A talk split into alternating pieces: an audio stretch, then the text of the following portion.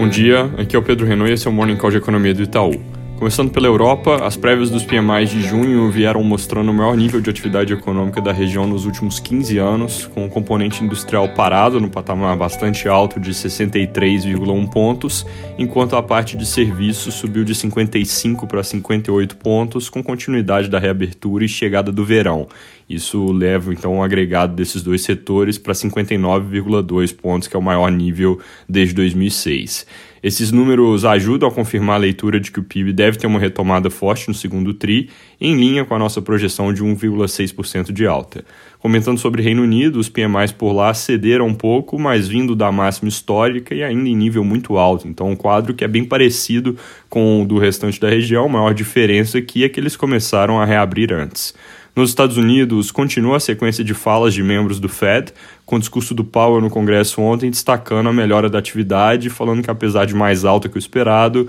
a inflação atual se deve a efeitos transitórios da reabertura, sem fazer muitos comentários sobre política monetária em si. Hoje, mais três membros do FOMC falam: Bowman, Bostic e Rosengren, às 10, meio-dia e 5 e meia. Sobre dados, vendas residenciais recuaram em maio, depois de já terem caído em abril, agora é mais ou menos de volta para o nível pré-crise, depois de ter passado alguns meses em níveis muito acima disso. Aqui no Brasil, ontem, depois da divulgação da ata do Copom, nós revisamos nossas projeções para a taxa Selic na linha do que eu tinha comentado aqui no podcast, mudando a expectativa para uma alta de 100 pontos base na próxima reunião do Copom, que acontece em agosto, Selic indo então de 4,25% para 5,25%, e depois com redução de ritmo nas reuniões seguintes, com 75 pontos de alta em setembro e um aumento final de 50 pontos para 6,5% em outubro. Justificativa para alta mais rápida agora e para níveis mais altos no fim do ano, lembrando que antes a projeção final era 6%, é que o Copom não só parece realmente mais propenso a fazer essa aceleração, disse inclusive que já considerou fazer na reunião anterior, mas também agora o comitê fala de levar juros para o nível neutro, como eu mencionei ontem, que deve ser algo que o Banco Central estima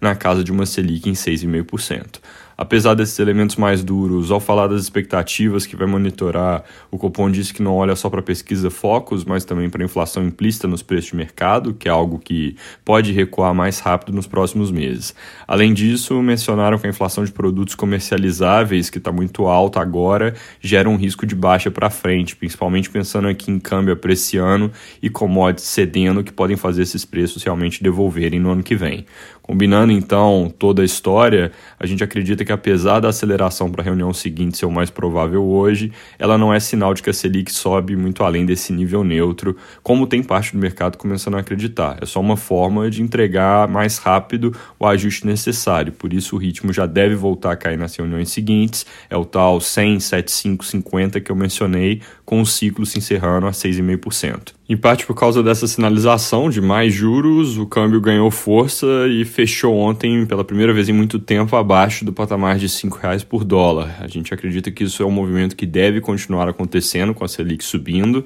e nossa projeção para o fim do ano é R$ 4,75 por dólar aqui na cotação. Tirando a ata do Copom, pouca coisa concreta no noticiário de hoje, mas vale ficar de olho porque ao longo do dia o governo pode encaminhar o Congresso à fase 2 da proposta de reforma tributária, que é aquela que trata de mudanças no imposto de renda e um possível aumento do imposto sobre dividendos, que hoje em dia é zerado.